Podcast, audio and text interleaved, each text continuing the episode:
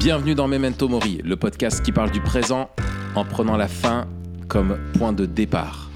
Alors, non, tu sais à quoi je pensais comme, euh, comme lancement plutôt? Je vous disais ça l'autre jour. Memento Mori, le podcast du maquis. Tu valides ou pas? Ouais. Tu valides? En tout cas, pour, pour la saison, là, on est dans. Pour on la est en plein saison, dans le ouais, maquis, on c'est ça. verra. On verra l'an prochain. On est le podcast du maquis. Euh, bon, tu vas bien? Ouais. Ça va et toi?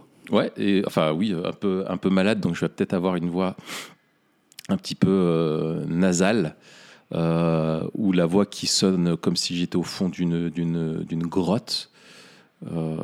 Mais il en est ainsi, ça fera la grotte du maquis, tu vois. Mais je suis pas un planqué, hein, je tiens à le dire. Mais euh, voilà, ouais, on a, on- on- l'épisode sort un peu en décalé parce qu'effectivement, euh, j'ai enchaîné les, les- les virus. Et bon, ça, les gens s'en fichent. Ce qui compte, c'est que ça sorte.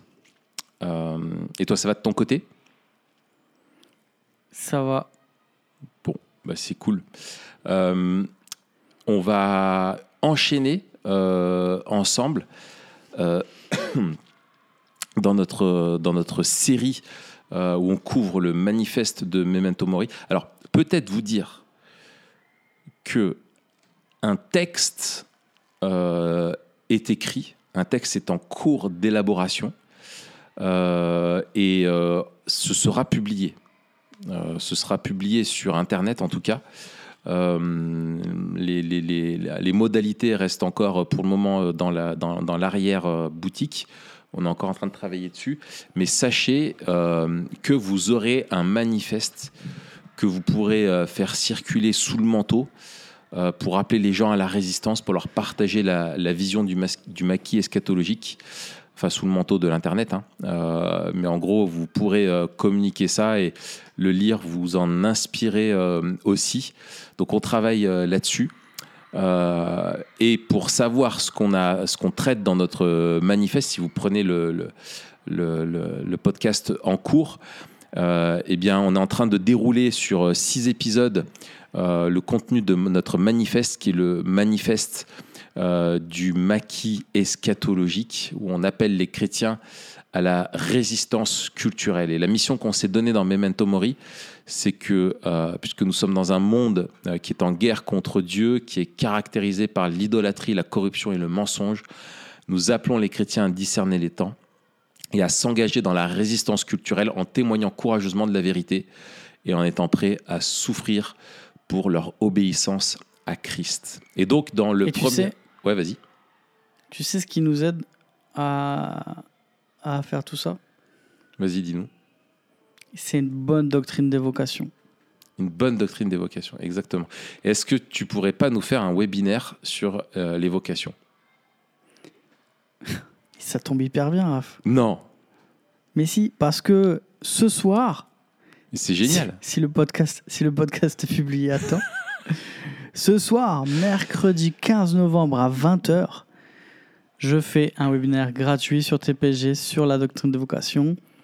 On avait fait déjà un épisode, on va vous le mettre en lien. Euh, la doctrine des vocations, c'est peut-être la doctrine qui m'a le plus interpellé, encouragé, aidé dans ma vie chrétienne et dans ma compréhension du monde ces cinq dernières années. Donc, euh, je vous invite, on vous invite à venir euh, écouter ce webinaire à Mhm. 20h en direct. Tous les infos dans la description. Génial. Ça, ça c'est, euh, alors, on en a déjà parlé des vocations pas mal dans, dans Memento Mori. Euh, si vous avez raté le webinaire, euh, vous dites mince, c'est trop tard. euh, Pas de souci, les amis, parce qu'il est disponible sur la chaîne YouTube de TPSG et vous pouvez le regarder en, rediffusion sur, sur TPSG. Sachez d'ailleurs que si vous vous abonnez si vous nous écoutez sur TPSG, que vous vous abonnez à, la chaîne YouTube de TPSG, que vous mettez des, des likes euh, sous les vidéos euh, ou sur vos- nos podcasts, euh, sur les plateformes de podcast sur lesquelles vous êtes, vous nous aidez euh, à, en fait, à remonter dans les algorithmes et à être mieux connus et de permettre à d'autres personnes aussi de nous découvrir.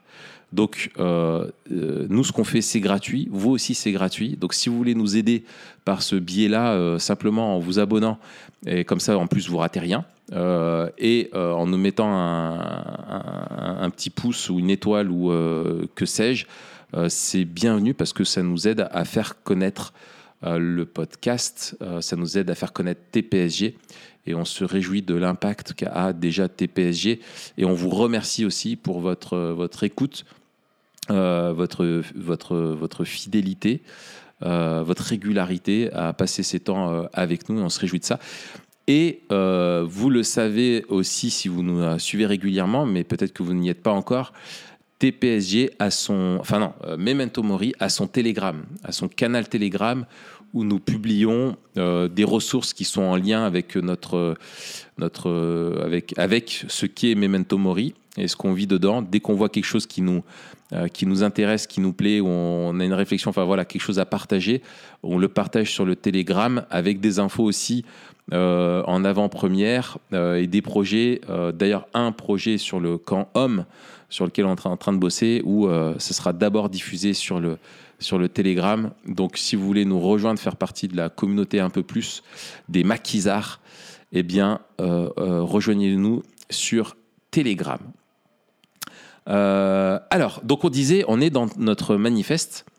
Dans le premier épisode sur le manifeste, nous avons euh, posé finalement le, le- le- le- on a posé les bases théologiques euh, de, du monde dans lequel on est, du monde qui est en guerre contre Dieu, et on a expliqué pourquoi en fait euh, ce monde-là est en guerre contre Dieu, d'où ça vient, euh, et pourquoi nous sommes finalement obligés de, de- de penser à la résistance, Bah, parce que nous sommes dans un monde qui est en guerre contre Dieu. Dans le deuxième épisode de notre manifeste, on a développé euh, comment ce monde fait la guerre euh, à Dieu. Euh, on a év- évoqué ce qu'est ce l'idolâtrie, ce que sont la corruption et le mensonge dans notre société, comment ça se manifeste et comment Satan s'attaque à la création et particulièrement au peuple de Dieu. Et la semaine dernière, nous vous avons appelé à la résistance culturelle. Nous avons euh, défini ce qu'est la résistance culturelle, ce qu'elle n'est pas. Et on, a conclu en disant que eh bien, cette euh, rentrée dans la résistance culturelle, c'est difficile et que euh, parce que nous sommes dans ce monde qui est en guerre contre Dieu et que nous avons besoin donc de courage. Et c'est ce dont nous allons parler maintenant.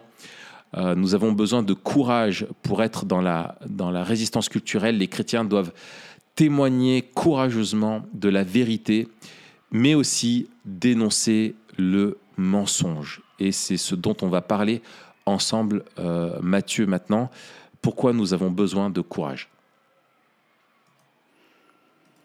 On a besoin de courage parce que, on l'a dit, on est dans un monde en guerre et donc on est, euh, on est euh, de fait euh, au milieu d'une bataille. Ça, on en a parlé au premier épisode quand on a parlé de cette guerre qui est déclarée et que forcément on fait partie de l'un ou l'autre camp. Il y a une réalité euh, que, que Paul développe dans le Nouveau Testament, on le trouve au chapitre 8 de l'Épître aux Romains il parle que le monde, la création tout entière souffre les douleurs de l'enfantement. Donc ça, il y, a- y y y deux choses, il y a deux grandes idées derrière cette image. Il y a à la fois bah, que ça fait mal.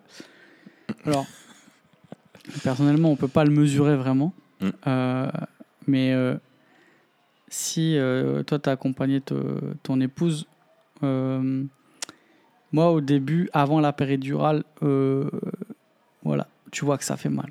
Euh, Il y a cette idée de douleur, mais il y a aussi cette idée de délivrance. Et ça, c'est aussi euh, intéressant parce que le, le moment où l'enfant naît, ça s'appelle techniquement la délivrance. Ouais.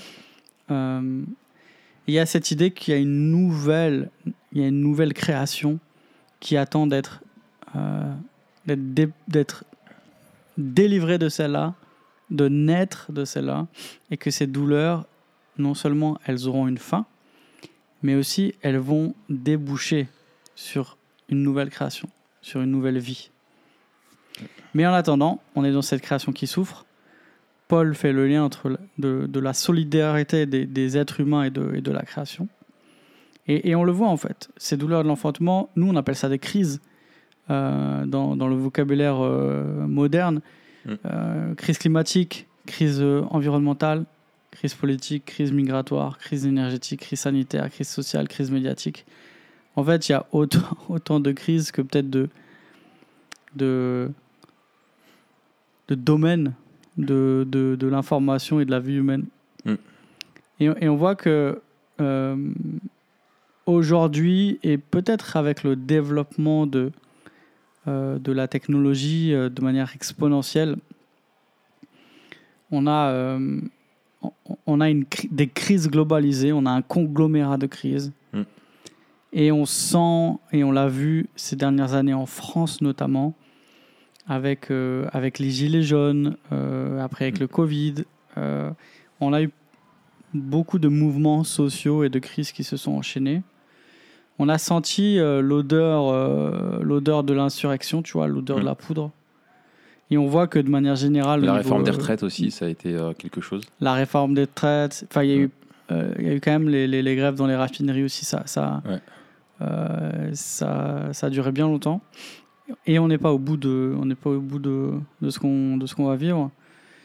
Euh, mais on voit même au niveau euh, global, au niveau international, surtout avec depuis le, le- la guerre en Ukraine, le déclenchement de la guerre euh, Israël-Palestine, Mm. enfin Israël-Hamas, on, on voit qu'il y a quelque chose qui qui s'accélère. Alors sans jouer les, les, les, les, prophètes de la fin du monde, il y a, il y a quand même quelque chose de l'ordre de, de l'effondrement qui est là.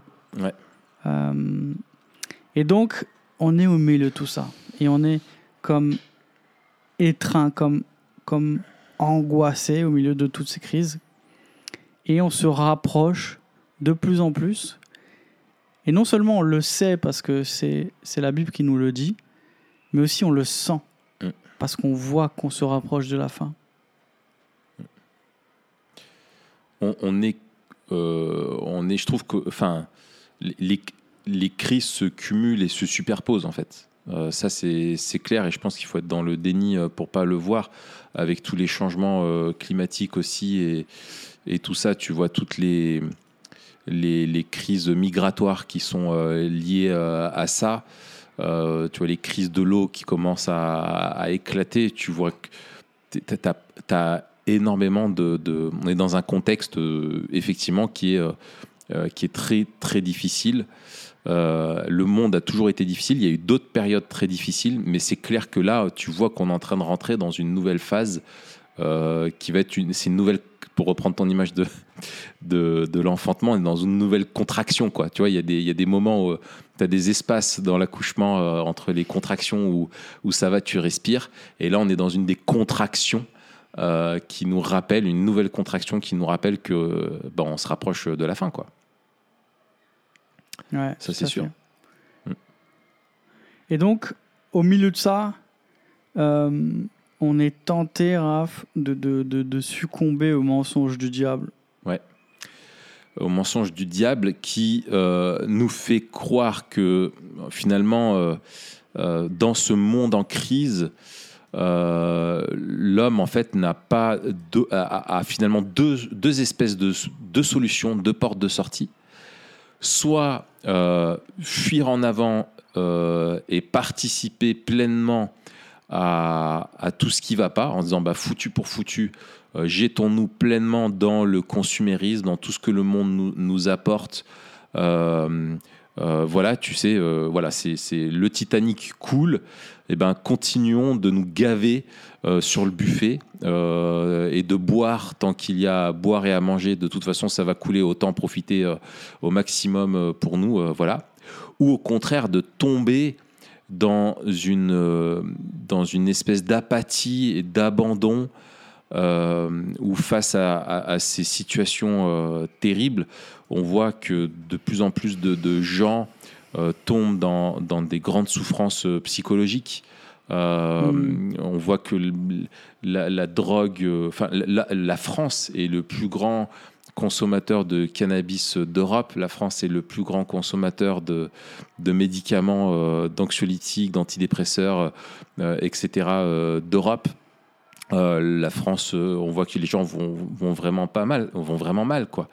On voit qu'il y a de plus en plus de, de suicides. On voit qu'il y a, voilà, et en gros de tomber nous-mêmes, de nous effondrer avec, avec, avec, le- avec le système euh, et de se dire qu'en fait, il n'y a aucun espoir et d'oublier pour nous, en tant que chrétiens, euh, cet appel à la résistance, euh, de perdre courage face aux difficultés, de ne pas discerner les temps et de ne pas discerner non plus la souveraineté de Dieu, sa providence et le fait que nous sommes son peuple et que nous avons un rôle à jouer dans ces temps de crise. Et, voilà, et si on oublie ça, bah, on, participe à cet effondrement-là. Euh, et puis, euh, cette société fait aussi, ce- cette situation plutôt va faire, fait le lit, euh, justement, quand, si l'Église perd sa, sa, vocation aussi, de tous les, les, les pseudo-thérapeutes, pseudo-scientifiques qui pullulent sur Internet et dans la société et qui promettent euh, aux gens de s'en sortir, qui promettent aux gens de trouver avec eux la solution qui va leur permettre de tirer leur épingle du lot, qui va leur permettre de régler leur vie et les problèmes de leur vie, euh, qui sont là. Et, ces gens euh, profitent des, gens qui sont perdus sur, sur, sur, qui sont perdus dans leur vie. Je me faisais la réflexion là. euh, maintenant, là, YouTube a renforcé sa politique. T'as plus de, de bloqueurs de pubs sur YouTube. Euh, Ouais. Et moi, j'avais un adblock, donc je voyais jamais les pubs sur, euh, sur, sur YouTube. Et l'autre jour, j'y étais, mais t'as des pubs qui sont d'une agressivité.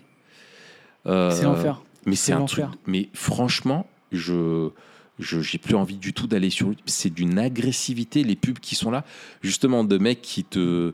euh, je tombais sur des gens, surtout en gros gagner sa vie euh, sans difficulté quoi. Tu vois, euh, euh, surtout des trucs où ils te disent, t'as des charlatans qui te disent que tous les autres mecs qui sont sur Internet sont des charlatans, mais que si tu es avec eux et que tu rejoins les trucs qu'ils veulent te vendre, et ben là, du coup, tu seras celui qui sera riche sans rien faire. Enfin, c'est un- c'est c'est d'un cynisme, c'est un truc de fou, quoi. Donc, ces, euh, ces personnes-là sont des charlatans, sont des faux docteurs, sont des faux prophètes séculiers qui promettent la, euh, qui promettent à l'homme dans un monde en crise de passer à travers les gouttes, qui lui promettent la prospérité alors que tout va mal, qui lui promettent de guérir ses maux, de guérir son âme, euh, alors qu'ils vivent dans un monde qui les, les accable. Et je crois qu'il faut voir derrière ça encore toutes les, les manigances euh, de l'ennemi. Ouais, en fait, ça fait partie de la manière dont euh, le menteur, avec un grand M, Mm. étouffe la réalité. Il tord la réalité. Il nous essaie, il nous, il nous, il essaie non seulement de euh, de brouiller notre vision du monde, mais Mm. aussi de nous faire participer à un mensonge. Et le, problème, c'est que euh, dans une vision du monde matérialiste, l'homme essaie de, gué- de guérir un mal spirituel par un remède charnel. En fait, il essaie de, il, il, euh, voit pas le problème. euh, en fait, il voit pas le vrai problème et il essaye donc de le combattre avec une fausse solution, en espérant que, que, ça ira bien. Quoi. Il combat le mal par le mal, en espérant que tout ira bien. Il combat une idole par une autre idole, en espérant que, que ça ira bien. Et donc, euh, euh, pour, sa, pour, son, pour son propre bonheur, qui est euh, un bonheur égoïste, donc qui est un bonheur mensonger, puisque Mm. dans la vision chrétienne du monde, le, le bonheur dépend de la volonté de Dieu, et la volonté de Dieu s'inscrit dans la communauté. Donc, euh, c'est ce que je développe dans, dans, le, dans le webinaire euh, sur les vocations, c'est que il y, y a un paradoxe que dans une société qui est obsédée par la- la- la- le bonheur et la réalisation de soi, euh, non seulement en fait tous les moyens qui, qui nous sont qui sont mis en, en avant pour euh, arriver au bonheur et à se réaliser nous conduisent euh, à la solitude et au désespoir, alors que c'est Mm. euh, quand au lieu de se, de se centrer sur soi, quand on veut glorifier Dieu et que on bénit les autres, c'est là qu'on trouve le vrai bonheur et la vraie réalisation. Et donc, il y a quelque chose de profondément contre-intuitif pour un homme charnel, centré sur soi, que d'imaginer que le bonheur se trouve dans le service des autres. Et en même temps, c'est la clé. C'est. Euh, comme ça qu'on a été créé. Et c'est aussi le chemin que Jésus a, a emprunté pour nous sauver. Mm. Euh, tu vois, c'est c'est quand même. Et là, en fait, je le réalise peut-être maintenant en le disant, mais euh, c'est quand même. C'est ultra beau et c'est. C'est un truc de fou que, que, que la rédemption passe par l'exemple ultime de, de, de l'œuvre de, de, le- de l'obéissance. Mm. Et que euh, la croix, c'est, c'est l'exemple au paroxysme de ce que Dieu nous demande à tous. C'est de, c'est de servir l'autre, en fait. Ouais. D'aimer l'autre et, de, et d'oublier ses droits pour le bien de l'autre. C'est ça. On a Et, et donc finalement, c'est la le Bible dernier acte d'obéissance. là où la Bible nous dit que, que en fait, c'est de donner euh, le, le monde, le mensonge, c'est en fait, c'est qu'il faut que tu, c'est recevoir. Hmm. Tu vois, c'est, c'est tu vis pour toi, tu vis plus pour les autres, mais tu vis pour toi. Et que la clé du bonheur, elle, elle se fait, elle se trouve dans le fait d'aimer Dieu et d'aimer son prochain. Le mensonge, c'est non, aime-toi euh, déjà toi et, et- et concentre-toi sur toi-même. Quoi, c'est de renforcer euh, l'égocentrisme. C'est ça. Et le, et, le, et le service passe par le sacrifice. Mm. Euh, le sacrifice où on renonce euh, justement à soi, euh, on renonce à son bien immédiat pour le bien de l'autre. Et en fait, ça, ça nous pousse à, à déchirer ce que Dieu a uni dans le mariage. Euh, on voit que le nombre de divorces explose, que les familles se déchirent, que euh, des générations d'enfants sont sacrifiés sur, euh, sur l'autel de, de- de- du bien-être par leurs propres parents. Et ça, on le voit aussi dans l'Église. Moi, ça, me- ça me déchire le cœur Mm. de voir le, nom- le nombre de familles qui, dans l'Église, empruntent le même chemin que, que Mm. ceux qui ne connaissent pas Christ Mm. et qui, finalement, pour un tas de raisons, tu vois, et à chaque fois, c'est- différent, mais il y a quand même des symptômes qui sont, euh, qui sont des motifs qui reviennent à chaque fois. Ouais, Bah, tu- ces gens-là, en tu- fait, ne, ne, ne vivent pas l'évangile, tu vois. Alors, et- et- et ils tu en vois, sont coupables et victimes, mais c'est terrible. Mm, Tu vois que les, les, la manière de vivre dans les familles ou, euh, est, plus dictée par l'agenda euh, capitaliste euh, que par l'agenda biblique. Quoi. Tu vois, tu vis euh, euh, au rythme des, euh, des promotions. De ce que... Tu vois, je pensais, là, on se faisait la réflexion avec ma femme au niveau d'Halloween euh, dernier. Je lui disais, mais c'est fou. En fait, comme le, le capitalisme voit qu'il y a moyen de se faire du beurre euh, là-dessus et nous a amené ça. euh, et je pense que tu as des familles qui vont être. euh, je ne serais pas étonné, hein, je parle de, de feeling, mais qu'il y ait des familles qui soient. euh, qui ne font pas rater euh, Halloween pour leurs gamins, mais qui Pâques euh, et qui à Pâques vont faire les œufs, tu vois, dans le Mhm. jardin, mais qui ne vont pas prêcher et expliquer la, la passion et la résurrection, tu vois, à Pâques, et qui, tu vois, et, et des familles où tu, la liturgie du soir, c'est Netflix et pizza surgelée, plutôt que euh, bon repas euh, en famille où on discute ensemble et on prend le temps euh, bah, de s'aimer, de s'écouter, de partager, voilà, et où en fait tu, ne tu ne veilles plus les uns sur les autres, mais tu laisses ce monde-là te façonner. Et aussi avec toutes les informations, où tu te nourris de toutes les informations qui passent, tu écoutes l'actualité en boucle, etc., et tu es nourri par cette anxiété. Et entre euh, les messages de crise de ce qui se passe dans le monde, eh ben, tu as des pubs qui te vendent des trucs qui te promettent d'être heureux. Quoi. Donc là, je veux dire, la boucle est Ouais. bouclée, tu vois. C'est... Mais au milieu de tout ça, Au milieu de tout ça, au milieu de. au milieu de tout ça, eh bien, euh, nous avons un, un- nous avons quelque chose euh, dont nous devons nous rappeler, quelque chose qui doit être notre leitmotiv, quelque chose qui doit être notre étendard, euh, c'est que euh, Christ est Seigneur.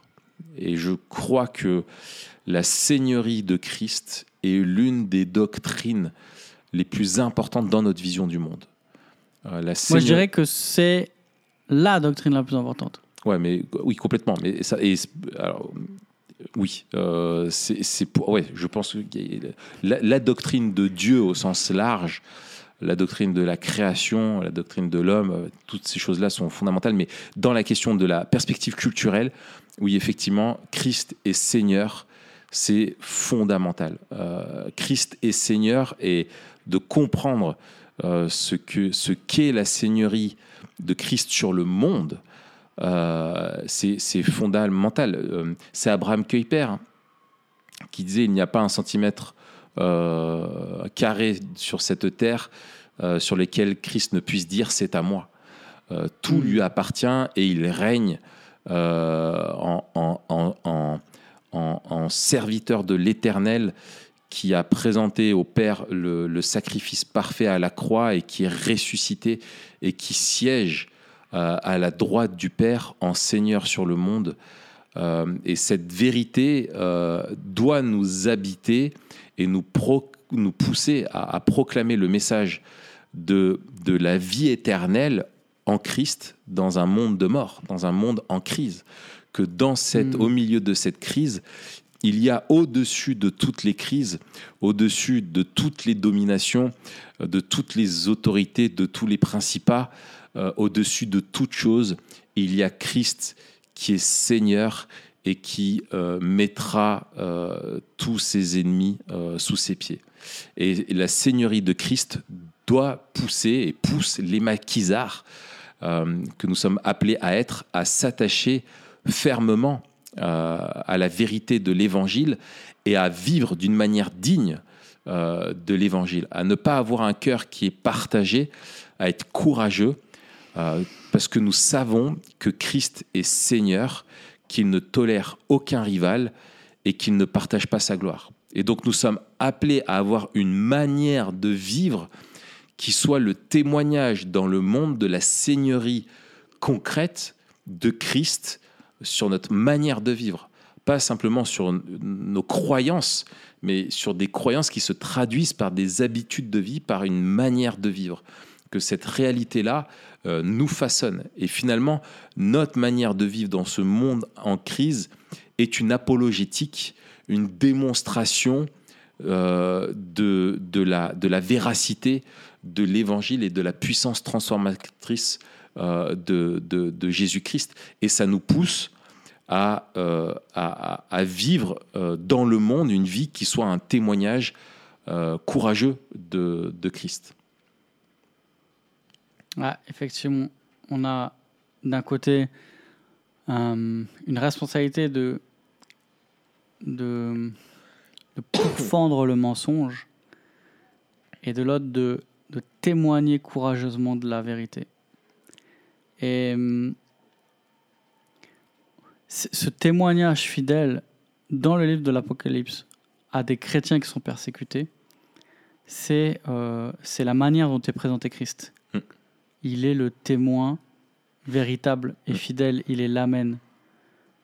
Et on voit dans cette vision inaugurale là, de, du livre de l'Apocalypse, Jésus qui, est, euh, qui a la, la, robe du grand prêtre et qui marche au milieu des chandeliers, qui marche au milieu des églises. Et c'est une image de, qui est magnifique puisque c'est, cette image-là, elle est juste avant la lettre aux églises, aux, à ces sept églises-là d'Apocalypse 2 et 3 que Jésus va, va encourager et reprendre. Euh, et il va le faire d'une manière où euh, il n'est pas celui qui... Euh, il n'est pas le roi qui est à la fois indifférent et distinct, qui ne connaît qu'à moitié ses églises et leur situation. Au contraire, il les connaît très bien. Et à chaque fois, ces églises disent je connais, je connais, je connais. Il les connaît pourquoi? Parce qu'il est au milieu d'elles. Et c'est cette image qu'on a au début de l'Apocalypse de ce grand prêtre qui, euh, qui était au milieu des lampes et, dont, le, dont le rôle, le rôle des, des, prêtres, c'était d'alimenter les lampes.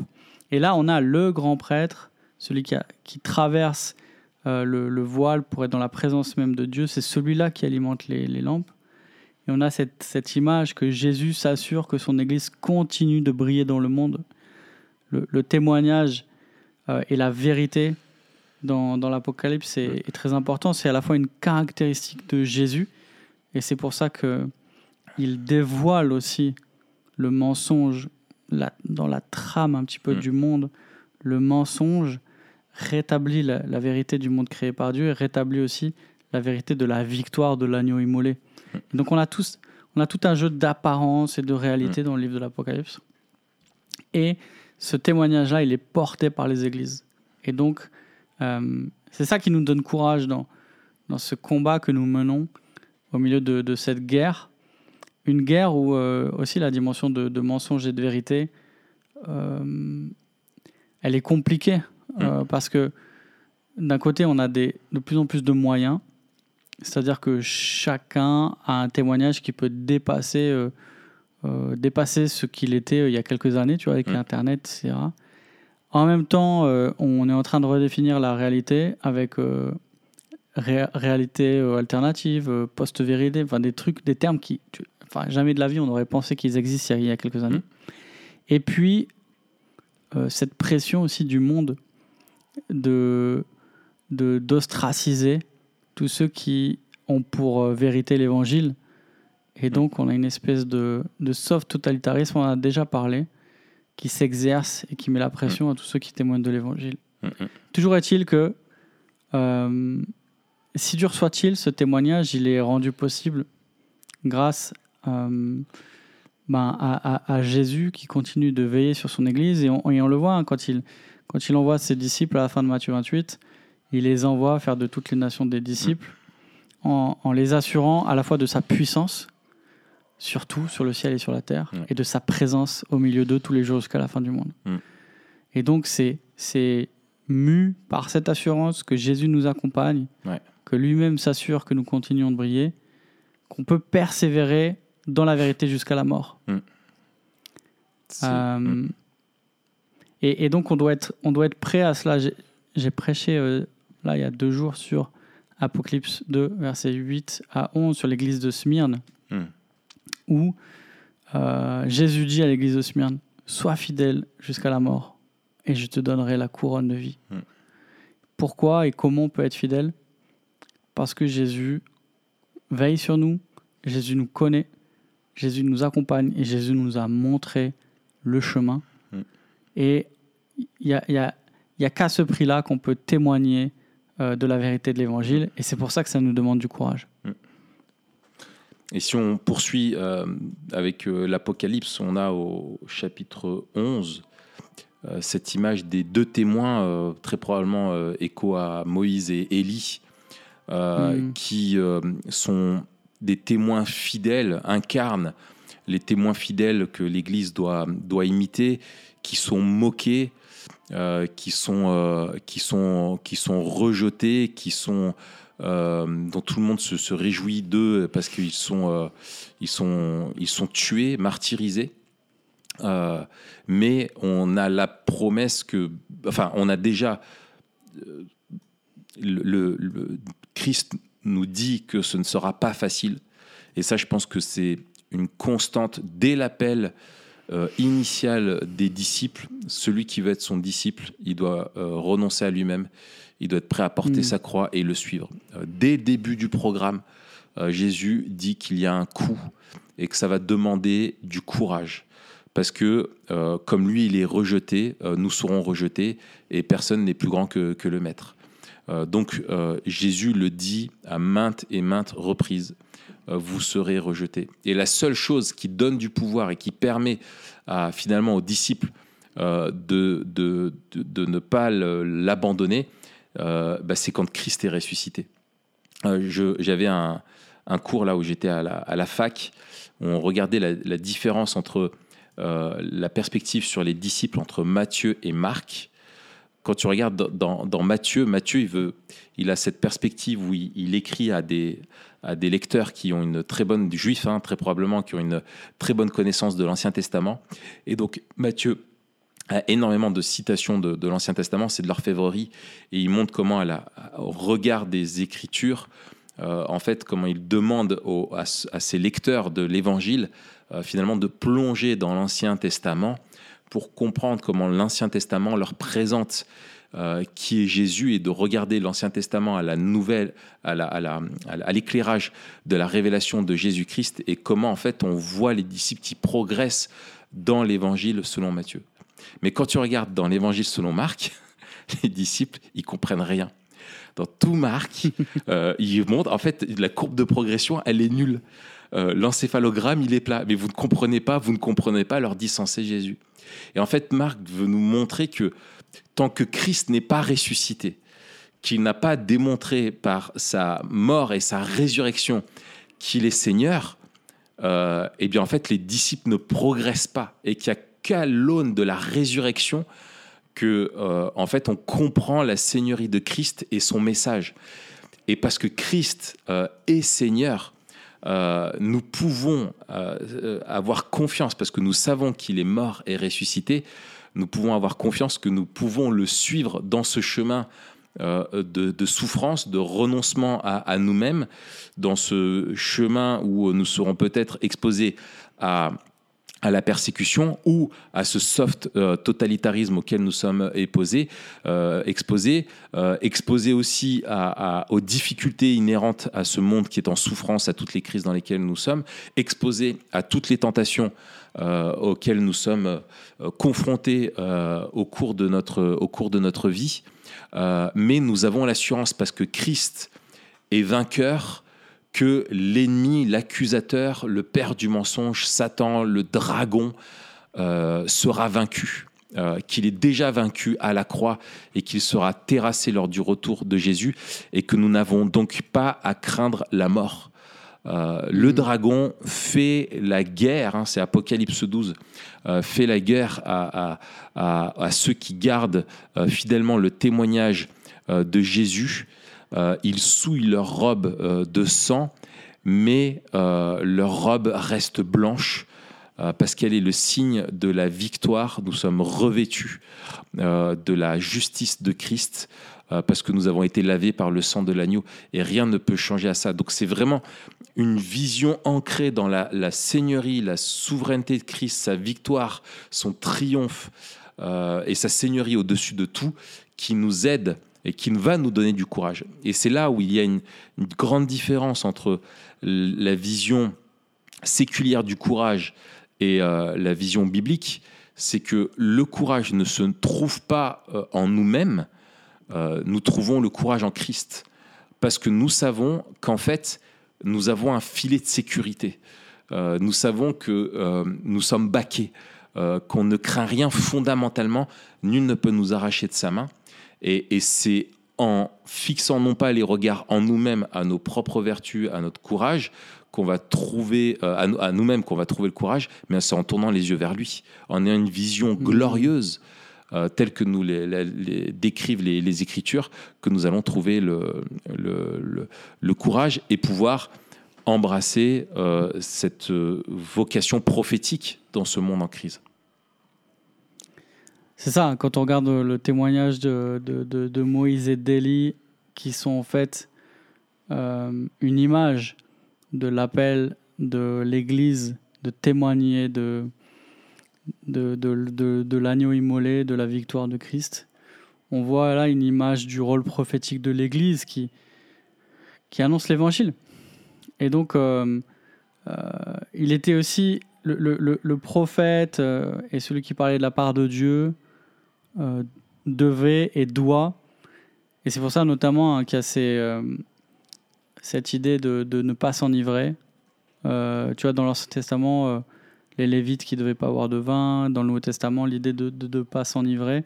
Pourquoi? Parce qu'on doit avoir la capacité de discerner. Mm.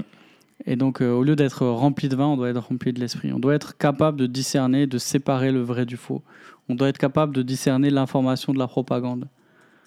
Euh, on, on- on- on doit témoigner courageusement de la vérité. Mm. Euh, bien sûr qu'on doit témoigner de la vérité, mais pourquoi on parle de courage? Parce que c'est dur. Le, le courage, on a fait un épisode là-dessus. Le Ouais, courage, ouais. c'est se faire ce qui est juste, même quand c'est dur. Mm. Et donc, on a besoin, comme Paul le demande dans, dans ses prières, Mm. euh, de témoigner courageusement, de témoigner avec hardiesse de la bonne nouvelle de son salut à toutes les Mm. nations. Et c'est euh, au milieu de la tribulation qu'on doit continuer à porter le nom de Christ, alors que l'épreuve nous pousse souvent à, à nous recentrer sur nous-mêmes. Eh bien, le courage nous aide euh, à continuer à proclamer, non seulement au sein de l'épreuve, mais aussi en sachant que c'est probablement parce qu'on proclame Christ et parce qu'on vit en chrétien qu'on sera, qu'on sera euh, euh, accablé, qu'on sera persécuté. Je lisais euh, en introduction de la prédication sur Apocalypse 2, 8 à 11, le récit du martyr de Polycarpe Mhm. et la manière dont, tu vois, à 86 ans, on allait le chercher. Le, le- le- le récit du martyr de Polycarpe, c'est le premier récit de martyr chrétien. Euh, et dans ce récit, on apprend que le- la, la police qui est allée chercher euh, Polycarpe s'étonnait qu'il y ait autant de personnes qui étaient mobilisées. Ces gens, ils ont appelé le raid pour un vieillard, tu vois. Ils ont fait venir le raid pour un mec de 86 ans. Et donc, ils étaient étonnés de, de- de voir autant de forces armées pour euh, emporter Polycarpe.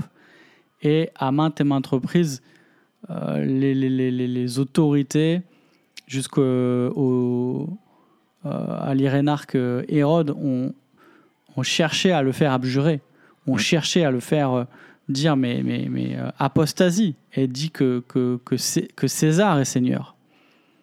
Mm. Et, et jusqu'à la fin, Polycarpe refuse. Et finalement, Polycarpe sera brûlé vif au milieu de- du stade, au milieu des arènes de Smyrne. Non seulement Polycarpe était prêt à, à continuer à, encourager, à, à témoigner courageusement de, de l'évangile, mais en fait, il savait que c'était parce qu'il témoignait de l'évangile dans ce contexte-là qu'il allait être euh, persécuté.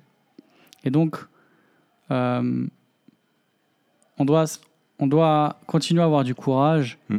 en étant mu, en, en sachant ce qui nous attend.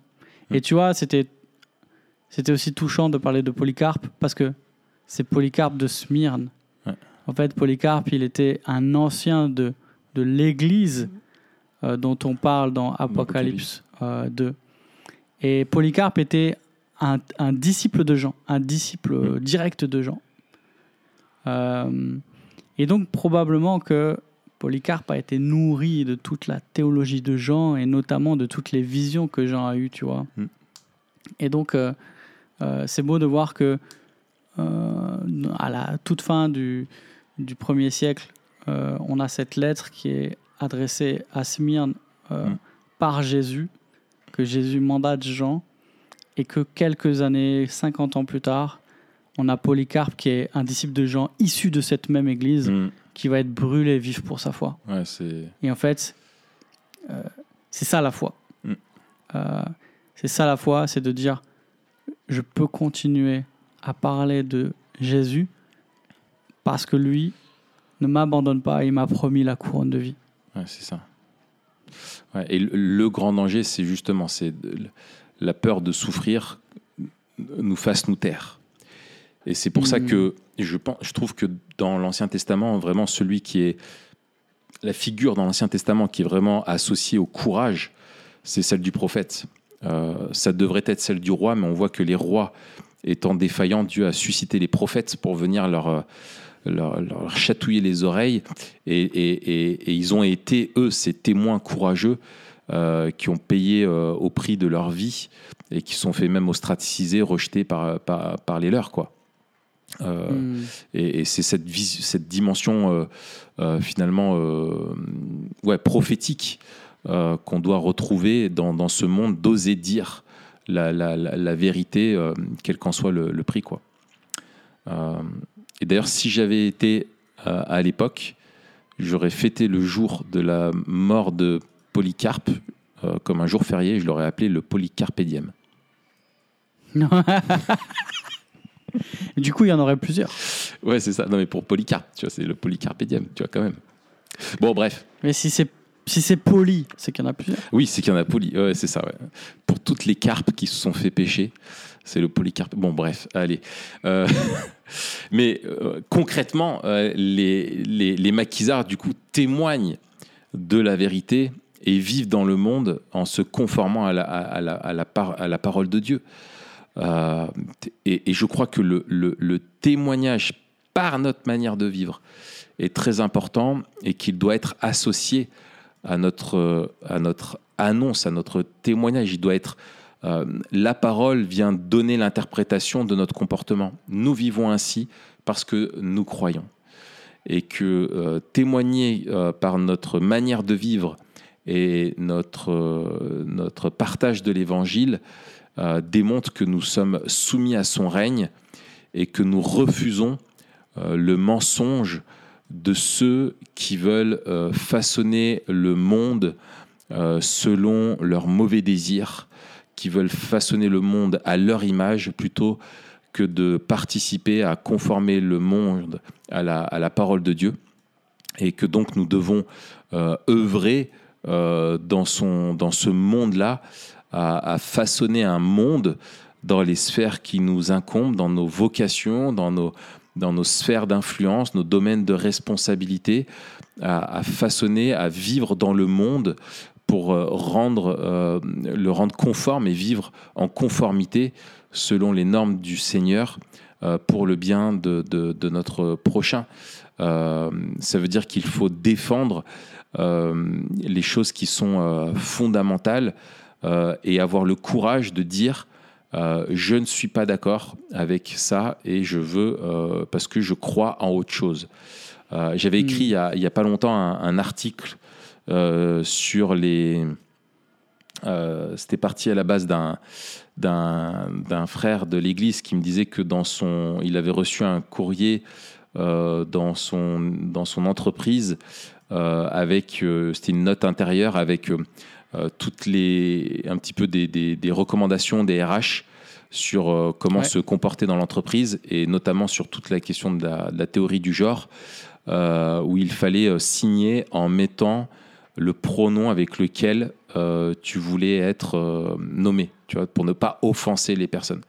Et lui, il était pas bien parce qu'il disait, mais il me demande de rentrer dans un truc auquel je crois pas. Comment je dois euh, me comporter là-dedans quand on me demande de, de, de ne pas mégenrer les personnes ou de leur faire offense si nous les appelons il parce qu'il s'appelle euh, euh, Didier, qu'il a euh, 52 ans, qu'il a une beubare et qui pèse euh, 95 kilos, quoi. Tu vois, c'est, c'est, qui fait 1m90. Euh, donc euh, voilà, c'était ça un, défi euh, pour lui. Et, euh, et en fait, c'est là où ça nous demande du courage de refuser en fait de participer au, au mensonge. Alors, on mettra, je mettrai en lien l'article que j'avais écrit. Je vais pas développer euh, maintenant, mais j'avais écrit euh, euh, une proposition de réponse euh, justement pour son entreprise qui pouvait faire, euh, euh, qui pouvait faire à ça. Euh, ça veut dire qu'on doit euh, donc défendre la vision biblique euh, des choses importantes, que ce soit euh, de l'anthropologie, euh, de ce que c'est qu'un homme, une femme, défendre ce qu'est le mariage, euh, euh, défendre la vision biblique de la sexualité, euh, dé- dé- défendre les rôles que Dieu a donnés à l'homme euh, dans, la, dans la création, défendre la place de l'Église et la vocation de l'Église euh, dans, la, dans la société et, et revendiquer que l'Église a son rôle à jouer euh, dans une société sécularisée et que là où euh, euh, le monde est, est plein de, structures, de ce qu'on appelle les, Peter Berger appelle les structures de plausibilité, c'est-à-dire les, les, les, que ce soit une institution, que ce soit un média, que ce soit voilà qui va prôner euh, une vision du monde et un environnement qui rend plausible ses thèses. Euh, par exemple Netflix, euh, Disney, euh, etc., qui vont être au service de l'idéologie LGBTQIA, euh, etc., euh, que ce soit des, partis politiques, que ce soit euh, l'éducation nationale, que ce soit euh, euh, des radios, des voilà, enfin bref, etc., etc., qui portent, qui sont des structures de plausibilité qui veulent rendre crédibles parce qu'elles incarnent leur vision du monde, que l'Église euh, locale est une structure de plausibilité de l'évangile qui témoigne dans ce monde-là qu'il y a une autre manière de vivre, qu'il y a euh, euh, Mm. un- un- qu'il y a une autre manière de vivre et qui est définie comment? Bah, Elle est définie d'abord par Christ est Seigneur. Et Christ est Seigneur sur nous. Et donc nous, nous vivons différemment et nous assumons ça et nous en témoignons. Et euh, pas pour rentrer dans un conflit, comme on l'avait déjà dit, euh, de clash, comme euh, certains voient le, conflit des, des, civilisations. voilà, on n'est pas du tout là-dedans, mais comme un, témoignage qu'une autre voie est possible. et que tout, tout le monde est invité à rejoindre cette voie-là qui est la voie de, de l'évangile. Ouais. Et le rôle de la famille est, est fondamental dans, dans, ce, dans, dans, ce, dans, dans, ce, dans, ce, dans, ce, dans ce- cette idée-là. Ouais, on est, on est persuadé à, à Mori que. euh, en fait, quand on regarde les. les- les- ça, c'est Luther et puis Calvin et après les, les- les puritains, qui, quand justement ils réfléchissaient aux vocations, donc aux domaines de responsabilité, différents domaines de la vie, euh, ils parlaient de la famille, de l'église et de la société. Mm. Et, et- et quand on regarde, en fait, euh, s'attaquer à la famille, c'est saper l'Église et la société.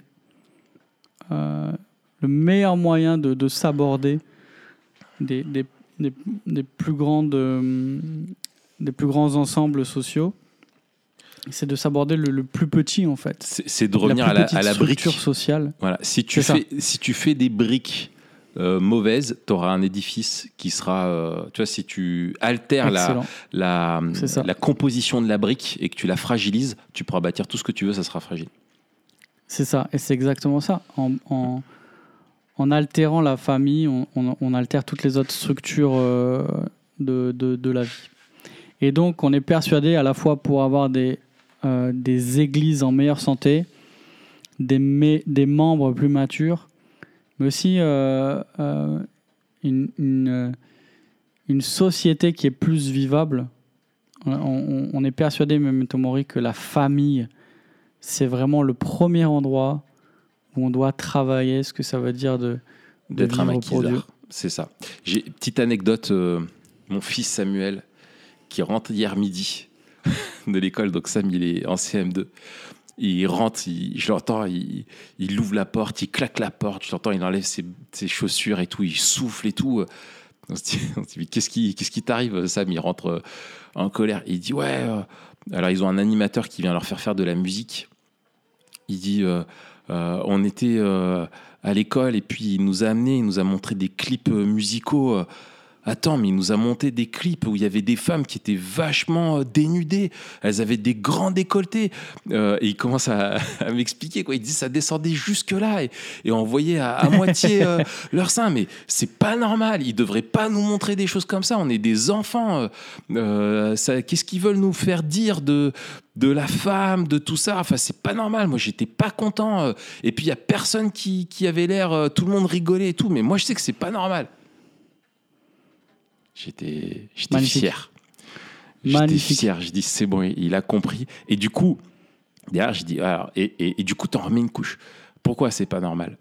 Ah, bah, Parce que le corps de, de la femme, c'est quelque chose qui est beau euh, et que euh, Dieu, il, il a donné. Euh, que la- la- le corps de la femme, voilà, c'est quelque chose qui est beau, qu'il doit être dévoilé dans un certain cadre euh, qui est celui de l'intimité, du mariage, etc. Tu tu- tu ré- et c'est ça. Et en fait, je me dis, mais quand t'as pas ça, en fait, tu as le logiciel du monde qui s'imprime en toi tout au long. Quoi. Mais Sam, qui n'est pas exposé à ça euh, à la maison, euh, à toutes ces choses-là, quand il se retrouve exposé à l'école, il dit, mais qu'est-ce qu'elle me fait l'école là? Elle est en train de me montrer des trucs, euh, on ne devrait pas voir ça. Et, et toi, de réencoder les choses pour lui donner le bon cadre et interpréter euh, et, de, et de comprendre en fait la perversité, de voir la perversité là où elle est. Quoi. Ouais. Et c'est dans le, c'est, d'abord dans la famille qu'on forme des maquisards. C'est d'abord dans la famille qu'on, forme des membres d'église Mm. matures. Ah ouais. Et je pense que le- un- un- une des plus grandes carences de l'Église, euh, c'est évangélique, hein, c'est de, de, de, de, tout confier, de tout déléguer à l'Église. En fait, tu as énormément de parents qui ne pratiquent plus euh, le culte de famille. C'était quelque chose de fondateur dans la réforme. Euh, on le voit chez lui. Il y, a Alexandra qui est passée. C'est génial. Ah, il y a Alex qui essaie d'être furtive, mais elle est trop Ouais. dans le cadre. C'est génial. Ah, magnifique. Ceux qui nous suivent euh, juste par audio, euh, au fond, on a vu euh, Alexandra qui a essayé de faire une Batman, tu sais, qui passe dans les ténèbres vite fait, mais en fait, on, la crève. C'est pas grave, on lui passe le bonjour. Donc, on disait quoi Je sais plus. Je sais plus ce qu'on disait. Oui, l'Église. Dans la réforme, le rôle de la famille comme lieu d'éducation des enfants et de transmission de la saine doctrine c'était quelque chose de fondamental. Et, euh, l'Église euh, issue de la réforme, l'Église réformée, a eu une tradition, et c'est quelque chose, je pense, même- dans l'Église réformée aujourd'hui, qui s'est euh, énormément perdu, mais c'était vraiment une, tradition qui était là. Tu le retrouves de façon, euh, je pense, à son, apogée euh, chez les puritains, qui sont vraiment euh, exemplaires là-dedans. Il y avait vraiment une doctrine de la famille qui était, euh, qui était développée euh, et aboutie, Euh, mais c'est quelque chose qui s'est totalement perdu. Et on dirait pas, on, dirait, bah ouais, on te voit, on te on dirait voit. pas l'interview à la BBC, tu sais où il y a. Oui, c'est ça.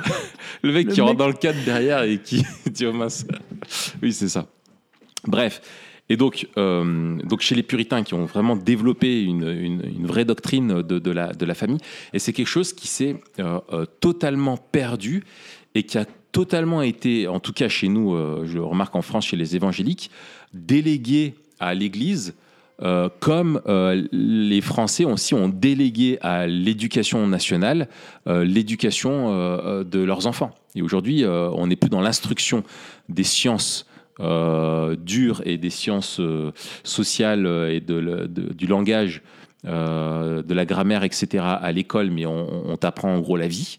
Euh. Et ben en fait, c'est pareil, les chrétiens ont complètement euh, délégué à l'Église la, la- la formation de leurs enfants, mais le, le ministère euh, de, de l'Église locale vis-à-vis de l'Église du dimanche, euh, il faut l'interroger. Il faut l'interroger dans son articulation avec la famille, euh, interroger ses fondements bibliques euh, et interroger sa pratique euh, en lien avec euh, justement une, une doctrine, de, de- une vision de la famille euh, qui soit beaucoup plus aboutie. Quoi.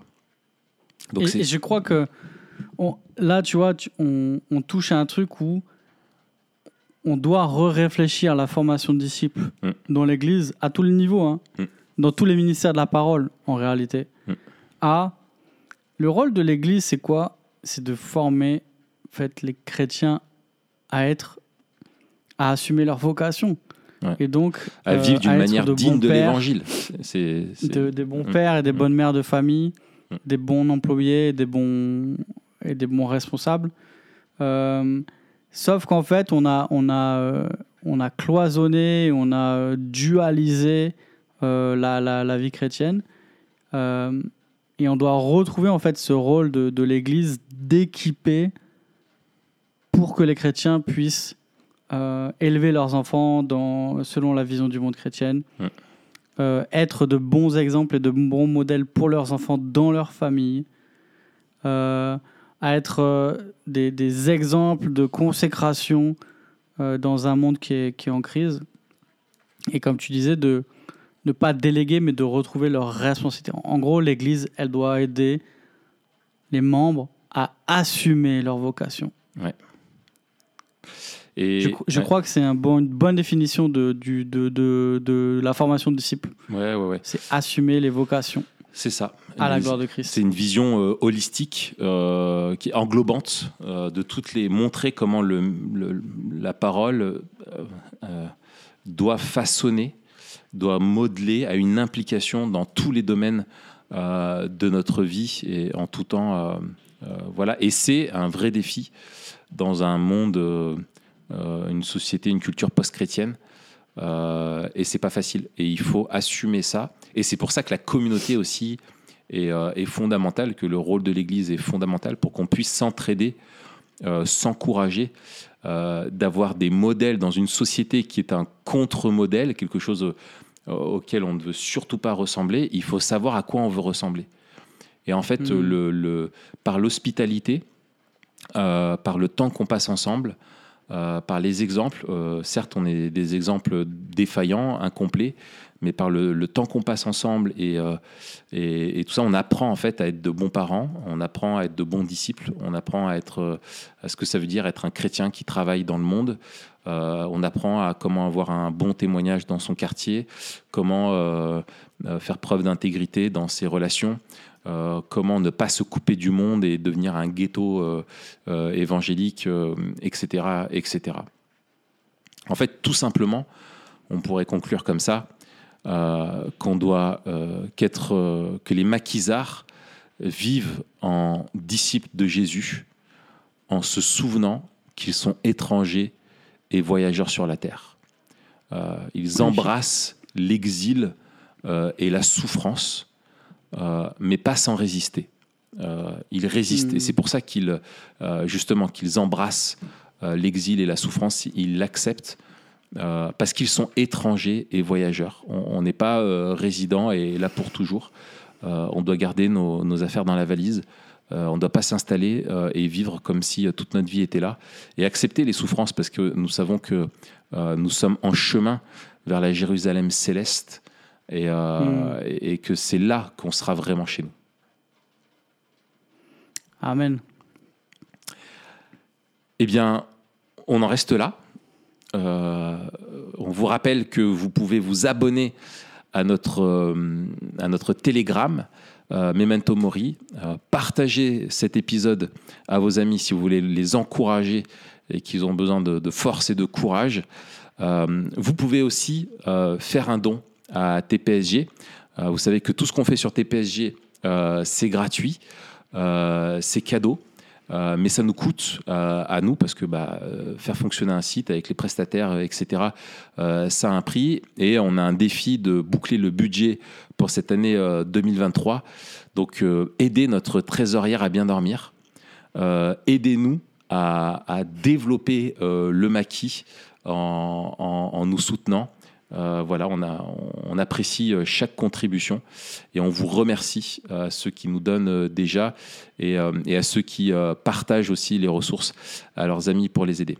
On vous donne rendez-vous la semaine prochaine pour notre prochain épisode du maquis eschatologique où nous développerons l'importance de, justement d'être prêt à, souffrir pour Christ et puis le dernier épisode euh, que nous euh, développerons, hein, qui conclura ça, c'est celui sur la victoire.